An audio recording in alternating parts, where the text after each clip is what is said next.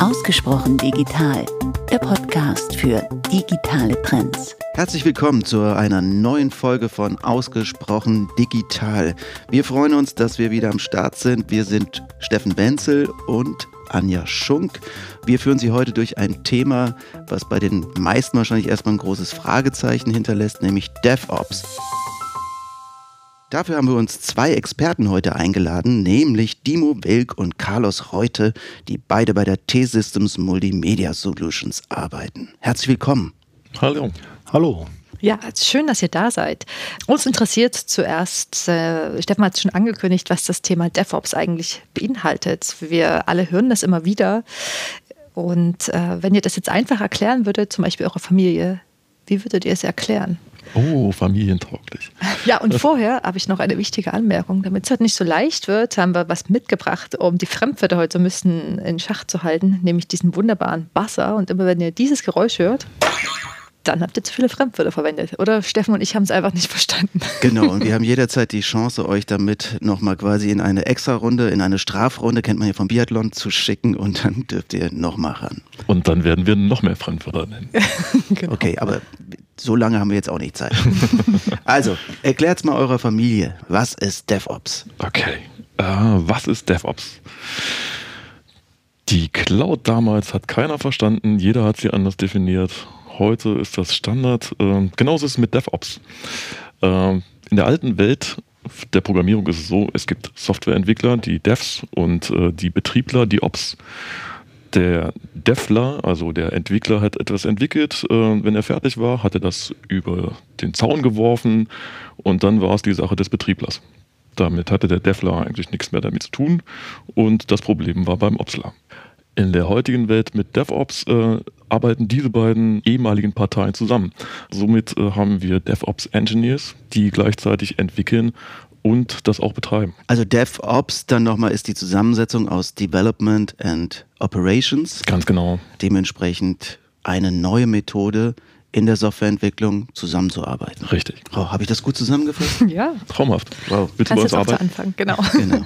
Welche Vorteile bietet es? Du hast es schon ganz kurz angesprochen, dass jetzt eben zusammengearbeitet wird, aber was hat man davon? Also es gibt viele Vorteile. Also wir könnten den DevOps-Begriff noch verkomplizieren. Da gibt es nämlich so Dinge wie DevQOps. Das Q steht dann an der Stelle für Qualität und wir haben dann auch noch solche Dinge drin wie Test, äh, sodass die Entwickler und die Operations-Kollegen das ganze Produkt, was am Ende des Tages äh, dort be betrieben, entwickelt und betrieben wird, auch einer Qualität, eine abgesicherte Qualität entspricht. Die Vorteile, grob zusammengefasst, sind es tatsächlich Vorteile auf der kulturellen Ebene. Wir bringen Menschen zusammen.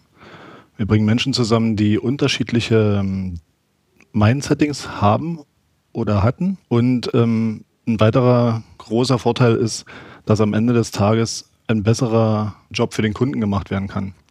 Das, was Carlos schon erwähnt hat, wenn das Produkt über den Zaun geworfen wird, dann sind die Entwickler in dem nächsten Projekt quasi müssen sie ausgelastet werden. Und wenn man dann in der Wartungsphase, in der Maintenance-Phase, in der die Software vielleicht ein Problem haben könnte, äh, eine Unterstützung von den entsprechenden Entwicklern braucht, war das meistens eine echte Herausforderung. Und ähm, jetzt bringt man die Kollegen zusammen. Die kümmern sich um ihr gemeinsames Baby. You build it, you run it, nennen wir das. Und das sind ähm, auf jeden Fall Vorteile, die allerdings über viel Zeit erst erarbeitet werden müssen. Wie seid ihr beide denn dazu gekommen? Also man wacht ja wahrscheinlich nicht früh auf und denkt, heute was mit DevOps machen. Ja, richtig. Ich muss ehrlich sagen, ich bin ein bisschen reingerutscht. Es gab eine Initiative, wo einfach gesagt wurde, wir nehmen jetzt eine Entwicklungsabteilung, wir nehmen eine Betriebsabteilung und werfen die einfach zusammen. Und dann, äh, hier ist der Plan, macht was draus. Und von wem kam die Initiative? Da kommt jemand ins Spiel. ja. okay. Also es war tatsächlich ein organisatorisches Problem, was wir hatten. Also durch die Silo-orientierte Organisationsstruktur hatten wir das ist eine silo-orientierte Organisationsstruktur. Ähm, unterschiedliche Ziele treiben halt unterschiedliche Unternehmenseinheiten in unterschiedliche Richtungen. Und es ist immer besser, wenn man ein gemeinsames Ziel hat, weil dann hat man auch so einen Team Spirit. Und wenn man jetzt zwei unterschiedliche Säulen hat oder Silos in einem Unternehmen, die jeweils unterschiedliche Ziele haben, dann arbeiten die auch in diese Richtung und das ist nicht immer zusammen. Und ähm, wir haben das an verschiedenen Stellen gemerkt, dass das uns einfach im Weg steht und haben Möglichkeiten gesucht, da eine Lösung für zu finden. Also besser zusammenarbeiten zu können und zwar auch so, dass es monetär nicht den großen Effekt hat. Also kaufmännisch muss am Ende ja äh, trotzdem was rauskommen aus den ganzen Arbeiten. Also du hast als Mitglied dieses Teams gemerkt, so kann das hier nicht weitergehen, wenn ich mal ein bisschen dramatisch das überspitze und Genau. hast dann gesagt, so äh, wir müssen, hier gibt es ganz andere Methoden, wie man heutzutage zusammenarbeiten kann, Korrekt. insbesondere zwischen Development und Operations und jetzt äh, setzen wir das mal im Team um. Was hat dein Teamleiter, dein Vorgesetzter dazu gesagt? Genau, also das war ganz spannend. Wir sind erstmal zwei Führungskräfte gewesen, die ähm, die beiden Silos verantwortet haben. Ein äh, Kollege, der das ähm, Entwicklerteam geführt hat und ähm, ich die Operations-Mannschaft. Und wir sind mit der Idee zur Geschäftsführung und haben vorgestellt, was wir da gerne machen wollen. Und ähm, das nicht im Bittstellermodus, sondern als Angebot, dass wir das gerne mit ähm, unserer Energie und unserem Herzblut mal ausprobieren würden und ob die Geschäftsführung halt dabei wäre, weil es halt ein paar Anstrengungen gab, das umzusetzen. Die sind auch systemisch, also in den Systemen muss da was geändert werden. Es braucht quasi ähm, auch ein paar Querschnittsleistungen, die irgendwie aus einem Sponsoring heraus realisiert werden mussten. Und ähm, wir brauchten natürlich auch, ich nenne es mal Innovationsbudget, um tatsächlich Zeit zu bekommen, in der wir jetzt kein Geld am Markt erwirtschaften müssen, um uns ähm, kulturell und technologisch weiterzuentwickeln. Und so kam es dann über ein, zwei Vorträge bei der Geschäftsführung dazu, dass wir das Go erhalten haben. Und dann haben wir ein Joint Venture gebildet, was dann als ein Team arbeiten konnte und auch systemisch so abgebildet wurde, sodass es auch keine Controlling-Abhängigkeiten gab, die uns wieder ähm, Probleme bereitet haben. Und da waren natürlich sofort alle hellauf begeistert und haben da mitgemacht. Ironie off. Das wollte ich auch gerade fragen. Also, was haben denn die Mitarbeiter dazu gesagt, als ihr mit der Idee zu denen kamt? Die Mitarbeiter sind ja bis heute die größte Herausforderung. So, ähm, und wir haben am Anfang darüber nachgedacht, wie können wir sie am besten abholen. Wir hatten dann ein paar Kollegen von der Unternehmenskommunikation, ähm, die uns unterstützt haben, so ein paar Gedanken zu finden, wie man zwei größere Gruppen von, von äh, Menschen zusammenbringt, die eigentlich ein komplett anderes Mindsetting haben. Wir waren zum Teil 50 Kollegen und ähm, da ist es halt eine echte Herausforderung, die zusammenzubringen. Auch wenn man sich nicht kennt, ähm, ist es ja dann doppelt schwer. Und wir haben das in Form von Workshops gemacht. Wir haben uns in äh, Workshops getroffen, dort äh, in Teams zusammengearbeitet, die Idee miteinander besprochen, vorgestellt. Dann waren wir auch mal gemeinsam zu irgendwelchen Spieleabenden oder sowas und haben damit halt so ein bisschen versucht, die Teams zueinander zu führen, also dass sie sich persönlich kennenlernen. Da ging es jetzt erstmal gar nicht so äh, wirklich hauptsächlich darum, dass alle das Thema verstanden haben, sondern dass wir erstmal schauen, dass die, dass die Leute sich kennenlernen. Und für uns war ja der Weg auch noch nicht klar. Also am Anfang wussten wir, wo wir hinwollen, aber nicht wie. Und ähm, das hat sich dann mit der Zeit so ein bisschen geformt über viele Gespräche und ähm, Ängste, die man abgeholt hat und auch Fehler, die wir gemacht haben, wo wir justiert haben, hat sich dann irgendwann ein Bild geformt, was dann Mitte letzten Jahres relativ klar geworden ist, wo wir da hinwollen. Also das heißt, erstmal die Geschäftsführung überzeugen, erster Schritt, zweiter Schritt, bevor man überhaupt anfängt, inhaltlich zu arbeiten, sollte man erstmal den Teamgedanken herstellen, Team Spirit, ganz wichtig dafür, gerade wenn neue, zwei neue Teams zusammenkommen. Was kam danach? Danach kam eine Fokussierung auf ein Portfolio. Also wir mussten halt aus den vielen Themen, die wir ähm, bis dahin betrieben haben, wir haben ja nicht auf der grünen Wiese angefangen, mussten wir schauen, was können wir in Zukunft noch leisten, was passt zu den Themen, die wir bearbeiten müssen, zu den Kernkompetenzen, mit denen wir auch Geschäft machen können. Oder aus diesen Überlegungen sind dann Portfolioelemente herausgefallen, die uns einfach dazu befähigt haben, dass wir diverse Services ähm, neu bewertet haben, also wirtschaftlich und auch technologisch inhaltlich. Bringt uns das in Zukunft weiter? Wollen die Jungs jetzt die Raketen bauen, wollen noch weiter Zweitakter schrauben? Und so haben wir uns dann halt dazu äh, committed, den einen oder anderen Service dann abzumanagen. Da ist Carlos, glaube ich, der richtige Ansprechpartner, Das kann ich gut. äh, der, der an der Stelle sehr aktiv war, ähm, uns sozusagen einen Fokus zu bieten, dass wir im Portfolio dann eben sauber abgegrenzt auch ähm, uns weiterentwickeln können. Und ich muss da nochmal zurückspringen. Also dieser organisatorische Wandel, also es ist ja doch ein Paradigmenwechsel, wo auf einmal Entwickler und Betriebler zusammenarbeiten. Ähm, das ist wirklich die große Herausforderung, weil ja, diese Denke, äh, abgeschottet vorher zu sein, ja, das ist mein Arbeitsbereich, der ist jetzt abgeschlossen und open-minded, darf man das sagen, äh, zu sein, das äh, Haben wir verstanden. dass man jetzt halt ein Team ist, dass man das alles zusammen macht. Vielleicht bildlich gesprochen zwei Landstraßen, die parallel in die gleiche Richtung führen und die eine zweigt dann ab, die sollen jetzt eine Autobahn werden, wobei die in die gleiche Richtung fahren. Das ist immer noch ein Thema äh, und das muss halt immer noch wachsen. Und das ist eine spannende Frage. Ich habe mich auch die ganze Zeit gefragt, wie habt ihr denn am Anfang überlegt, wann das Projekt erfolgreich ist? Also gab es da irgendwie ähm, Zahlen oder irgendwie ein Ziel, als ihr das vorgestellt habt, um so die, Qualität zu messen? Wann, wann ist das erfolgreich? Also wann, wann habt ihr es geschafft sozusagen? Keiner mag das Wort Moving Targets. Nee. Der Buzzer bitte. Ja, genau. Ähm, also es ist wirklich immer weiterführend. Also wir haben einen Plan, dass wir, ähm, jetzt kommt wieder ein Fachwort, äh, eine CICD aufbauen. Das ist äh, eine Deployment Pipeline. Ja, naja, es wird nicht besser. Es wird nicht besser, ich merke schon. Äh, also dass wir automatisiert Software ausrollen wollen und das auch im Betrieb haben möchten. Das ist es eigentlich, was wir wollen. Wir wollen automatisierte Ar- Arbeit haben und Teams, die zusammenarbeiten. Das heißt, ähm, wenn ein Entwickler etwas gemacht hat und also an Software produziert hat, ähm, dann ist er auch dafür verantwortlich, das in den Betrieb zu führen und dort auch zu betreiben. Und da sehe ich nicht nur den Entwickler, sondern auch den Opsler. Also auch, dass der Opsler entwickelt, dass sozusagen das Team wie ein Zahnrad zusammenwächst und das gemeinsam dann geschafft wird. Das heißt, die Anforderungen an, den, an die Mitarbeiterinnen und Mitarbeiter steigen natürlich. Definitiv. Ja, da können wir auch später nochmal drüber reden, was das auch für die Ausbildung bedeutet. Ne? Also wie findet ihr überhaupt die richtigen Leute? Aber ich möchte erst nochmal auf ein anderes Thema auch kommen, nämlich was macht denn der Kunde damit? Der muss doch da auch, glaube ich, ein bisschen mitspielen, weil äh, ihr könnt jetzt ja hier euch als Team neu aufstellen, äh, aber die Kunden sind ja manch- manchmal auch noch ganz andere Produktionszusammenhänge gewöhnt. Genau ins Wespennest gestochen. Ja, natürlich. Äh, der Kunde muss da aktiv mitwirken. Also er, er muss den Modus kennen, in dem wir arbeiten. Und ähm, für ihn ändern sich dann auch Sachen. Also ähm, die Anforderungen werden zusammen mit einem Product Owner definiert. Ja, da war er wieder. Product Owner, was ist Der das? Product Owner, das ist ähm, die Person, die Anforderungen aufnimmt. Idealerweise ist die beim Kunden, kann aber auch äh, beim Dienstleister sein. Und äh, dort wird halt alles, was gemacht werden muss, erstmal abgekippt. Das dann in Form äh, von Anforderungen, einen sogenannten Backlog in das Team getragen. Ich habe jetzt überlegt, ob ich Ja. draufdrücke. Genau. Naja, es ist schwer. Ich weiß, man, man Ja. bewegt sich ja immer in diesem Bereich. Aber man kann ja auch sagen, äh, der Product Owner ist das, was früher der Projektleiter war. äh, In, dem, in, dem, in diesen alten klassischen Wasserfallmodellen. Ich sag mal 20 Prozent, ja. Also der Product Owner ist der, der fachlich am dichtesten am Kunden dran ist.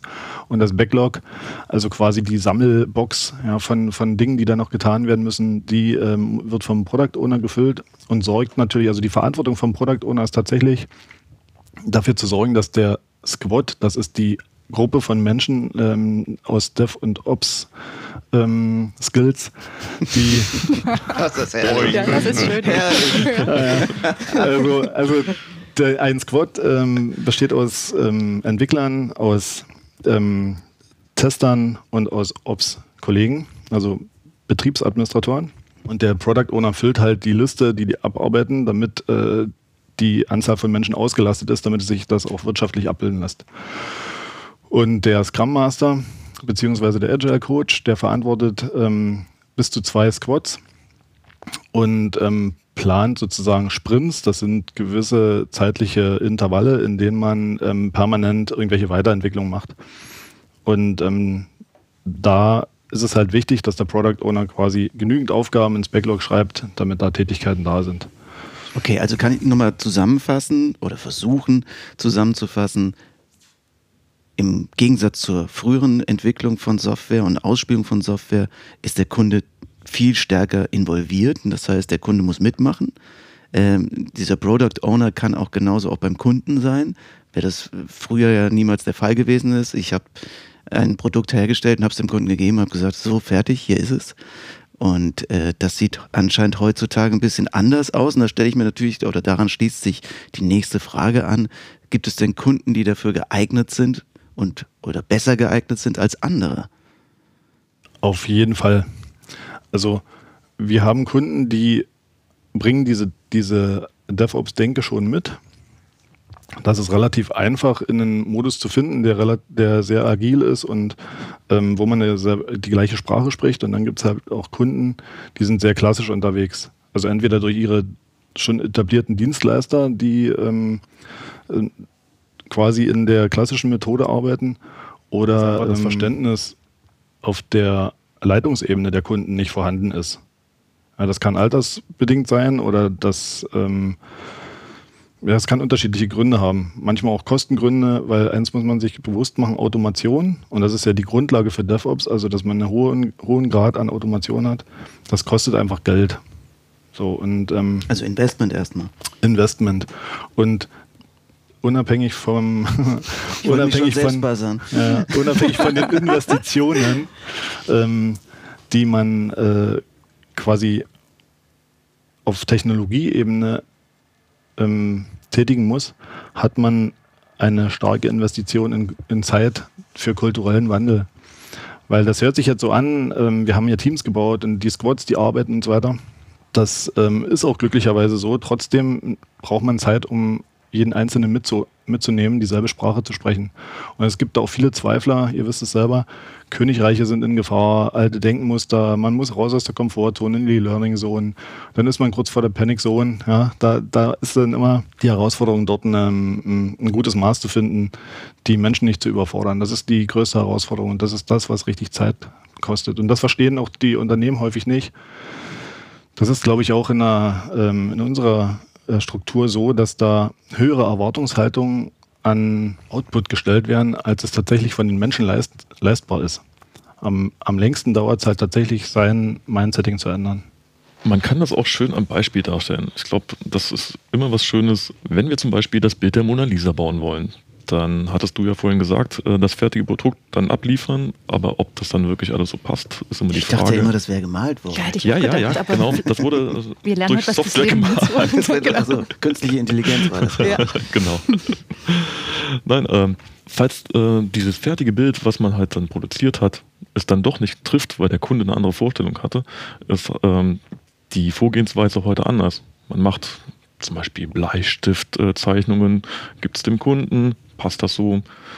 Nächste Phase, also diese Sprintphase hat ja immer eine zeitliche, kannst von zwei Wochen, einen Monat, kann man definieren. Und dann verfeinert man das Bild immer weiter, bis dann im Endeffekt das äh, zum Vorschein kommt, was der Kunde wirklich wollte. Also wir haben gerade gehört, der Kunde wird in das Projekt involviert, er steht da nicht mehr außen vor. Was hat aber jetzt der Kunde davon? Am Ende eine relativ optimierte schnelle, kurze Time to Market, sagen wir mal. Also er bekommt seine Weiterentwicklung oder sein Initialprojekt schneller an den Markt. Und gerade wenn man ähm, über sich ständig verändernde ähm, Anforderungen spricht, ist es halt wichtig, dass ähm, Ergänzungen, Veränderungen, irgendwelche Marketing-Stories und so, dass die relativ schnell am Markt sichtbar sind. Also in einem E-Commerce-Shop zum Beispiel, wie wir sie für unsere Kunden bereitstellen, ist es halt wichtig, dass da die stetigen Weiterentwicklungen schnell vorankommen und auch schnell in dem Shop veröffentlicht werden. Das ist das, was der Carlos erst meinte mit CI-CD-Pipeline, also Continuous Integration, ständige Integration und ständiges Deployment. Ja, wir haben ähm, in unserer BMC Gut, es war nämlich auch eine BSC. äh, ich passe jetzt nicht nochmal. Ne? Äh, in der Balance Scorecard, äh, da haben wir so ein paar Ziele äh, reingeschrieben, die wir für die einzelnen Segmente, Marktkunde und Kultur und so weiter ähm, die wir uns vorgenommen haben, die wir in dem ersten Jahr, wo wir auch von der Geschäftsführung gemonitort wurden, erreichen wollten. Und eins davon war beispielsweise, wir wollen 50 Deployments am Tag schaffen. Das heißt, hohe Automation, ähm, zwei Deployments in der Stunde, 24 Stunden. Da braucht man dann schon gute Grundlagen, die das ermöglichen. Und keiner unserer Kunden ist dazu imstande. Also wir haben Kunden, die deployen einmal im Quartal oder einmal in der Woche oder so. Also keine großen Herausforderungen. Das äh, liegt einfach daran, dass die Kunden bis jetzt die Möglichkeit noch nicht hatten. Und ähm, wenn wir jetzt die Möglichkeit geben können, schneller zu deployen und das rund um die Uhr Betrieb quasi, dann wird es auch äh, Zielgruppen dafür geben, die das dann ausnutzen können. Also das heißt, früher hat man immer kleine Veränderungen in der Software gesammelt, weil sich äh, ein neue Deployment nicht gelohnt hat und hat dann im Quartal einmal äh, quasi so eine Neuveröffentlichung gemacht, äh, während man heutzutage jede kleine Veränderung, wo man sieht, die ist jetzt in der Usability, also im Gebrauch der Software, äh, würde das extrem was verbessern, kann man sofort dann auch umsetzen. Du hast den Vorteil, dass durch viele kleine Schritte eben Fehler, die da gemacht werden, ähm, relativ schnell eben identifizierbar sind. Wenn du einen ganzen Sack von Veränderungen hast und den kippst du da in so ein System rein, dann gibt es irgendwelche Effekte, dann suchst du ewig, welcher der Krümel, die da jetzt aus dem Sack gefallen sind, ist denn der, ähm, die Ursache für das Problem. Wenn du aber jeden Tag einen Krümel rein krümelst in das System, dann findest du auch relativ schnell den Punkt, wo das Problem aufgetreten äh, ist und kannst das dann wieder zurückbauen. Das ist einfach mit kleinen Schritten viel einfacher, als wenn man riesige Veränderungen ähm, in riesigen Release-Paketen einmal im halben Jahr in die Systeme kippt und dann Effekte im Troubleshooting identifizieren und ausmerzen muss.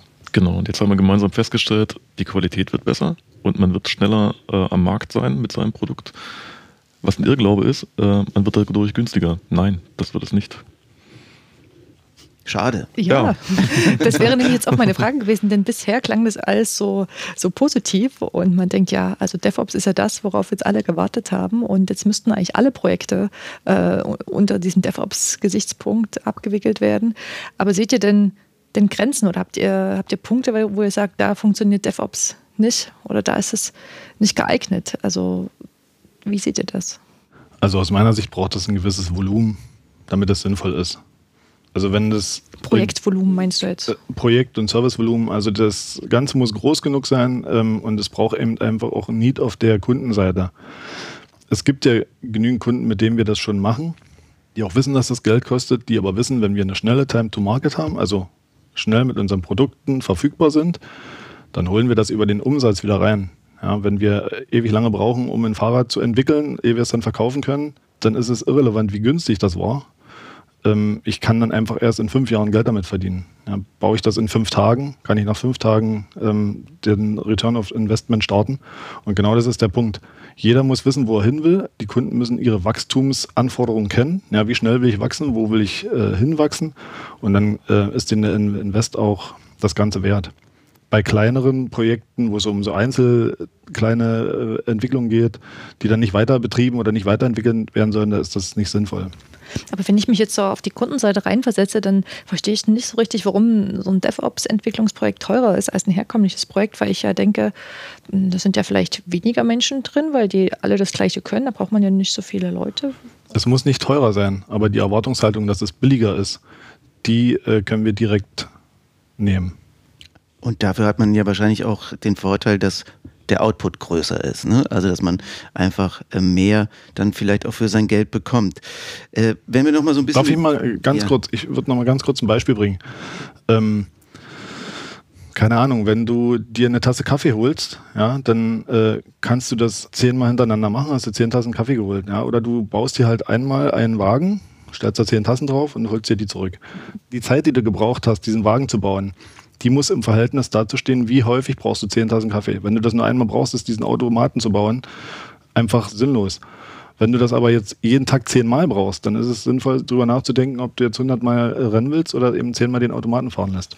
Das ist im Prinzip so ein bisschen die Betrachtung, die man da immer haben muss, wo wir mit den Kunden auch ähm, offen spielen und sagen, hier zu automatisieren empfehlen wir einfach nicht, weil es wäre quasi zu viel Invest für zu wenig ähm, Nutzen finde ich ein sehr gutes Beispiel, das, äh, das sehr gut illustriert. Ähm, wenn man jetzt so Automation, hast du gerade angesprochen, Automatisierung, äh, mal ein bisschen in die Zukunft blickt, was denkst du, wie sich das weiterentwickeln wird in den nächsten fünf bis zehn Jahren? Ich hoffe, Vollautomatisierung. Ähm, ja, natürlich muss man noch entwickeln, aber alles, was danach kommt, diese Software wirklich auf die Systeme zu bringen, die Systeme zu betreiben, Fehler zu erkennen, ähm, ich bringe einfach jetzt nochmal einen Fachbegriff rein. Kubernetes und Docker. Das sind. Äh, wir buzzern einfach. Ja, mal. wir buzzern ab. Wir haben lange nicht mehr gebuzzert. Da kann man ruhig zweimal buzzern. Nein, ähm, also das sind ähm, die Technologien, die heute eigentlich wirklich äh, ganz vorn sind. Ähm, Kubernetes ist einfach ein Dienst, äh, der Plattform-Services äh, genug Raum bietet, um äh, dort automatisiert äh, laufen zu können. Ich glaube auch, äh, dass mit äh, diese Technologie äh, fehlerkennbar und korrigierbar sind. Ein schönes Beispiel ist Cattle versus Pets. Also, was ist das? Was ist das? Äh, Pets sind die Haustiere. Also das ist so wie in der alten Welt. Der äh, Sysadmin hat seinen Server, der streichelt den, der kümmert sich um ihn. Oh, dir geht's schlecht, ich, ich mach das für dich. Tamagotchi-Server. Ja. und es gibt Cattle. Also die Rinderherde, das Schlachtvieh. In der Illustration mit dem Server ist es einfach so, der Server hat ein Problem, ich schmeiß den Container weg und roll einen neuen aus und der Service ist wieder verfügbar. Also genau das ist meine Vorstellung von funktionierendem Service. Das habe ich jetzt nicht verstanden, was das mit Haustieren zu tun Nee, ich auch hat. nicht. Das ist so eine alte Illustration. Es geht einfach darum, ähm, ich, also ich finde das, das Beispiel, ich kenne das auch, ich mag es nicht besonders. Um das Haustier wird sich gekümmert und das Schlachtvieh, das ist einfach Ja, aber das ernährt Austauschbar. So, das ist so austauschbar, so ein Produkt, das ist vielleicht nicht das schönste Beispiel, aber das wird halt öfter genommen, dummerweise. Ich glaube tatsächlich, dass in den nächsten Jahren viel mehr Fokus auf Entwicklung liegen wird. Und ähm, damit meine ich jetzt nicht nur Softwareentwicklung, sondern auch Entwicklung von tatsächlich von Automaten. Äh, Automaten, Container, alles Mögliche, was man irgendwie automatisieren kann, wird automatisiert. Wir arbeiten ja selber sehr stark daran, den System Engineer, den klassischen System Engineer wegzuautomatisieren. Also das machen wir ja selber intrinsisch, weil wir gemerkt haben, dass zu viele High-Level-Leute zu viele Low-Level-Jobs machen.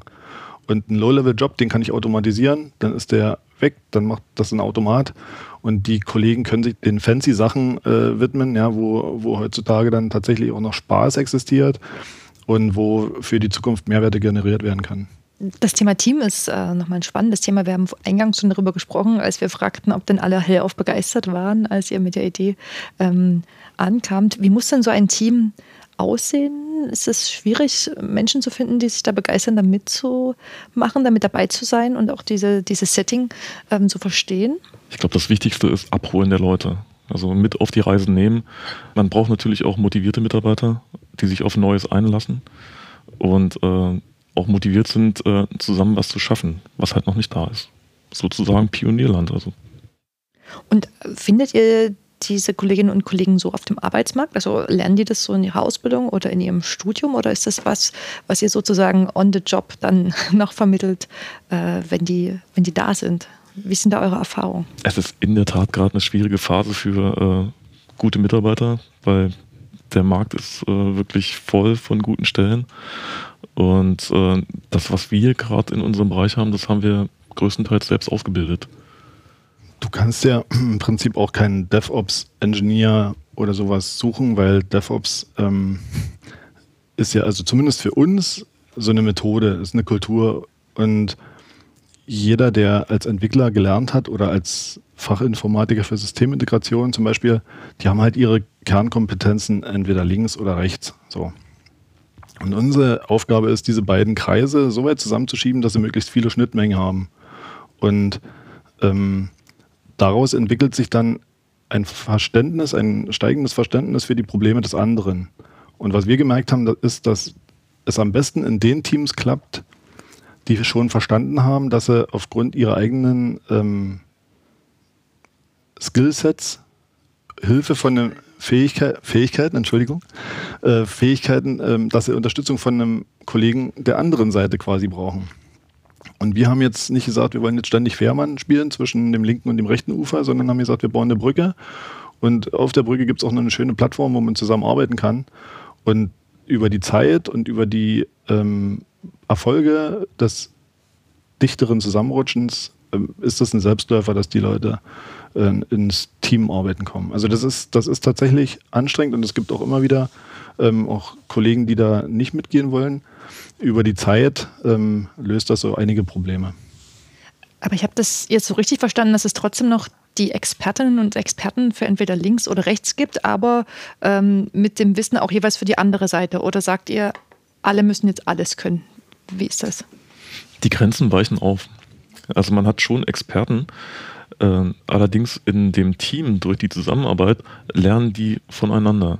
Und äh, dieses Wissen wird dann halt breiter, dass man äh, das, was produziert wurde, auch wirklich verantworten kann. Das heißt, die Anforderungen an, an die Tätigkeit an sich sind ja dann eigentlich gleich mal doppelt so hoch. Also wenn man früher in Anführungsstrichen nur Software entwickelt hat, als Softwareentwickler muss man jetzt auch noch Betriebskenntnisse und Testkenntnisse, habe ich für uns äh, mitgenommen, eben auch noch mitbringen. Ja, die Kenntnisse muss man nicht mitbringen, sondern die erarbeitet man sich einfach. Also wenn du beispielsweise keinen Plan hast, wie man kocht und ich sperre dich in, äh, ein Jahr lang in eine Küche mit ein, wo Dann habe ich so viel Hunger, dass ich irgendwann einfach Ja, was mache. Genau, also du hast auf jeden Fall, äh, du kommst da nicht dran vorbei. Wenn du, wenn du mitarbeitest in dem Team, dann kommst du nicht dran vorbei, da was dazu zu lernen. Und das ist der Effekt. Es wird niemand gezwungen, irgendwas zu tun, sondern das Team tut es, weil es sich mit dem, mit dem Produkt oder mit dem Kundenservice einfach identifiziert.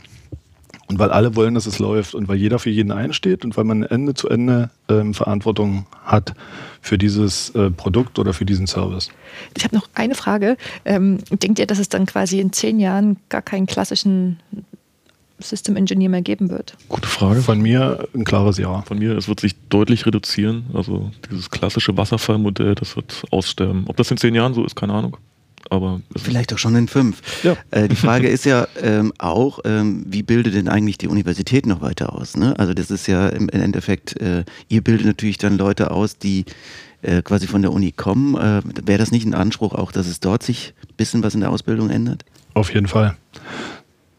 Kulturell in jedem Fall muss sich was ändern und ähm, auch in der gesamten Ausbildung Unternehmen zu entwickeln und zu steuern. Da sind wir in Deutschland einfach schlecht.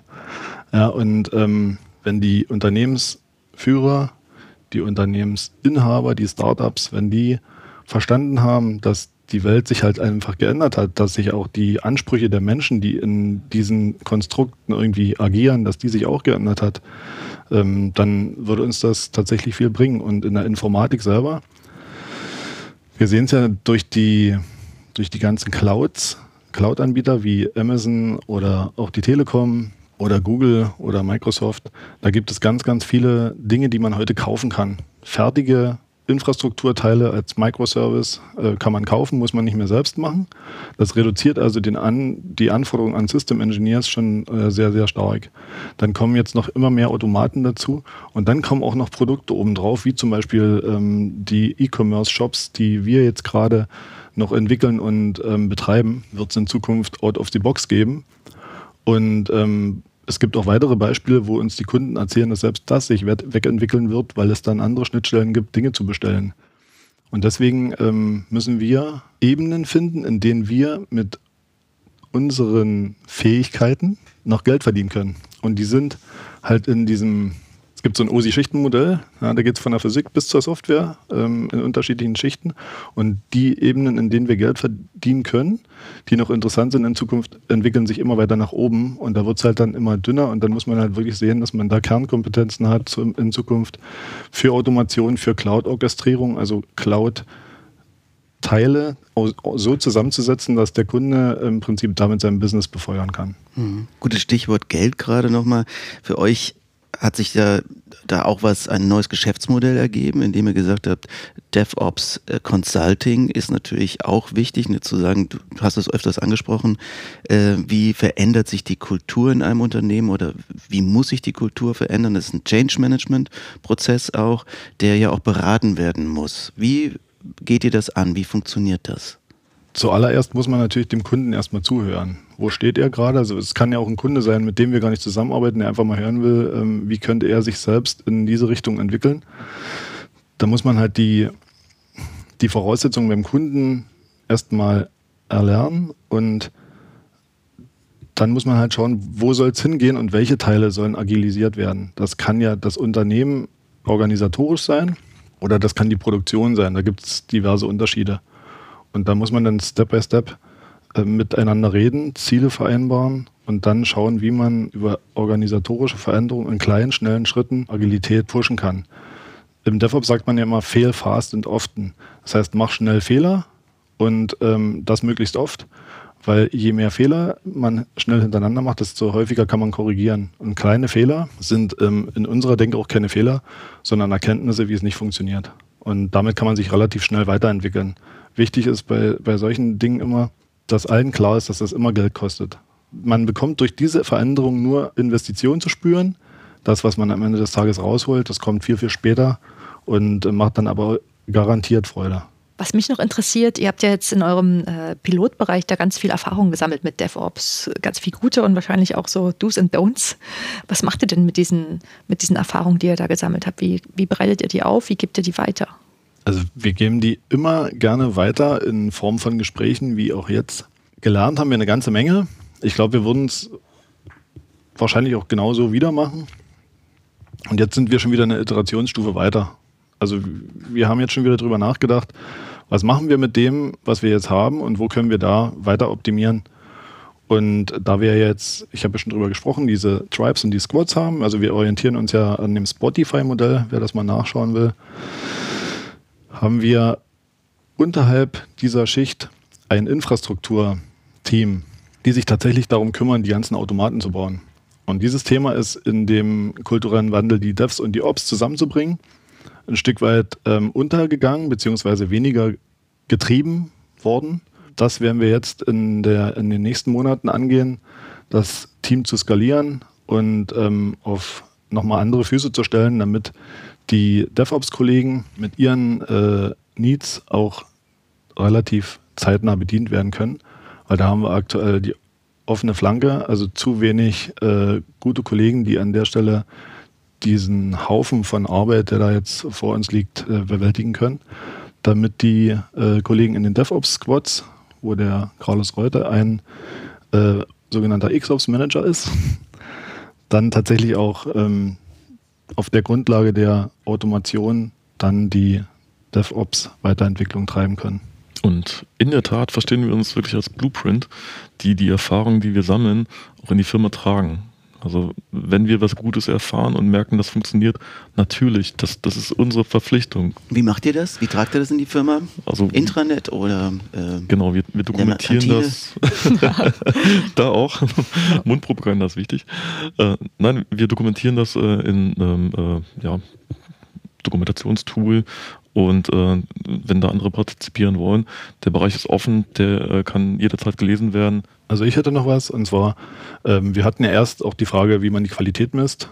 Und wir haben ein, ähm, ein Reifegradmodell entworfen, mit dem man im Prinzip messen kann, ähm, wie weit ist man pro äh, Kunden, pro Service ähm, mit dem Thema DevOps gedient. Da gibt es ähm, eine ganze Latte an äh, Fragestellungen die nach einem bestimmten Schema beantwortet werden können und auch gewichtet werden können. Da kann man dann am Ende sehen, welchen Wert hat man erzeugt und kann auch ableiten, was muss getan werden, um den Wert zu verbessern. Und dieses Reifegradmodell haben wir schon mit anderen äh, Struktureinheiten innerhalb der Firma geteilt. Und ähm, über, über solche Zusammenarbeiten äh, kommen wir dann eben auch dahingehend weiter, dass wir den Blueprint und unsere Erfahrungen mit anderen teilen können und die äh, Company davon partizipieren kann. Und wie ist das Feedback der Company? Was kriegt ihr da so zurückgespiegelt? Es ist ja nicht so, dass wir die Ersten sind, die DevOps hier in, in unserer Company machen. Es gibt schon viele, äh, die das in ihren Teams prozessieren und da ist der Austausch untereinander wichtig. Also sei es Flurgespräche, sei es Meetings, einfach, dass man ins Gespräch kommt, wie macht ihr das, wie können wir das machen. Also der heißt, ihr lernt dann auch nochmal von den anderen. Natürlich. Also wir verstehen uns nicht als äh, Könige der Welt, die alles wissen, sondern wir lernen jeden Tag. Ist, ist wirklich so. Genau. Und ähm, wenn, wenn wir mit den Kollegen, die auch im DevOps-Segment unterwegs sind, uns unterhalten und wir stellen auch mal unsere Struktur vor, dann nehmen wir da echtes Interesse wahr und zum Teil auch Begeisterung. Auch in der Geschäftsleitungsebene haben wir ähm, Kollegen, die sich damit äh, intensiver beschäftigen.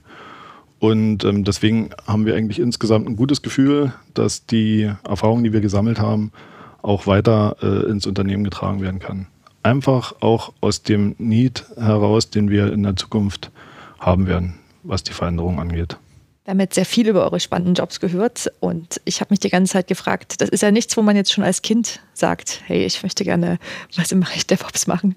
Ähm, ist wahrscheinlich auch nicht das, was ihr schon immer machen wolltet. Was wolltet ihr denn als, als Kind werden? Also ich wollte LKW-Fahrer werden. Ich habe äh, hab im, äh, im damaligen Westfernsehen äh, die Auf-Achse-Serien gesehen und das fand ich immer total klasse. Genau. ja, Franz Merstung und Günter Willers, genau. Ja, sehr schön. Und du, Carlos? Pilot. Pilot.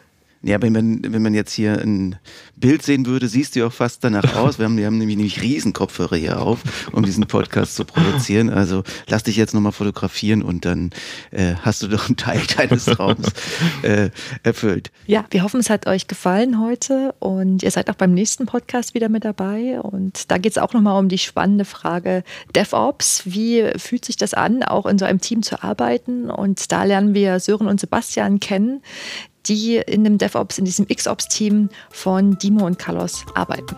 Wir freuen uns auf euch. Bis bald. Ciao. Danke.